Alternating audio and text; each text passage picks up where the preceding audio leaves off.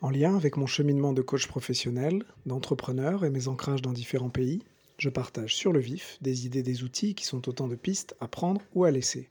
Se connaître, comprendre nos relations aux autres, expérimenter des nouvelles perspectives sur le monde, le tout dans une optique de performance et de bien-être.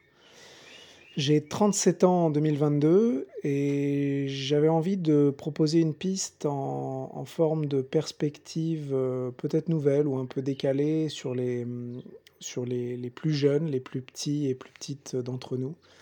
Euh, du coup, étant donné que ça, mes audios visent principalement des discussions professionnelles, donc regardez vers euh, les personnes qui débutent leur carrière, leur carrière professionnelle, les vingtenaires, et moi, le mot qui revient souvent euh, en termes de, sur plusieurs sujets, c'est la fluidité. Euh, donc il y a une fluidité peut-être sur des sujets, euh, sujets sociétaux chez, les vingtenaires. Donc c'est mon regard, c'est ce que, ce que je vois quand je côtoie.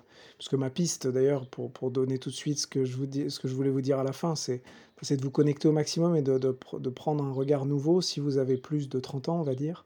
et de regarder comment et d'être curieux de voir comment les, comment les fonctionnent, parce que je pense qu'il y a pas mal de ressources à aller chercher. Donc je pense sur les sujets sociétaux, avec même dans des endroits peut-être plus conservateurs, quand je me connecte à des ados, même où je discute au gré des rencontres avec des, collégiens, des lycéens, toutes les notions de genre, les notions de diversité, il y a pas mal d'endroits où tout ça, ça a explosé, c'est très, très fluide.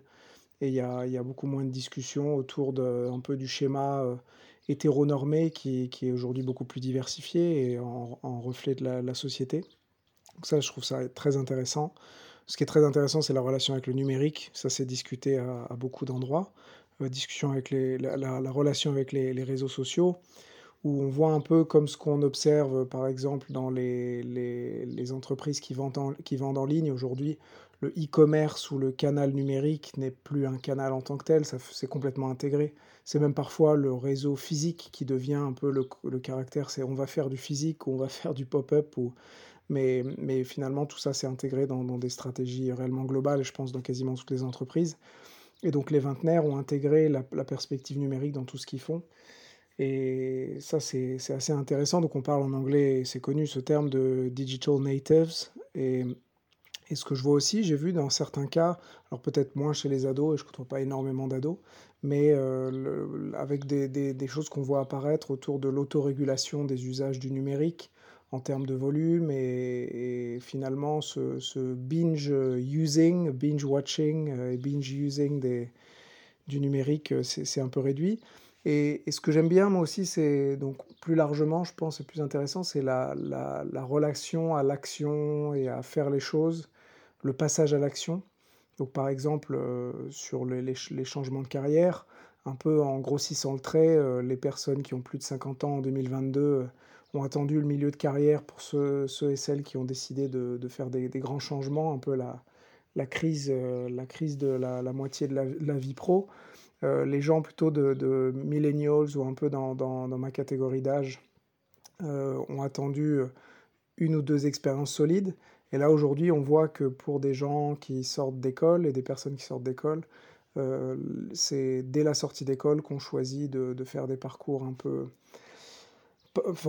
parfois atypiques et s'écouter un peu plus. Et donc, bien sûr, le, monde, le monde change et il y a plein d'autres facteurs, mais, mais je trouve cette attitude à s'écouter, se connecter à soi, passer à l'action, euh, très, très intéressante donc, euh, comme source d'inspiration. Donc, je, moi, je vous, je vous recommande de, vous connecter à ça, d'observer, de regarder, de voir si ça peut vous inspirer bah, si, vous êtes plus âgé.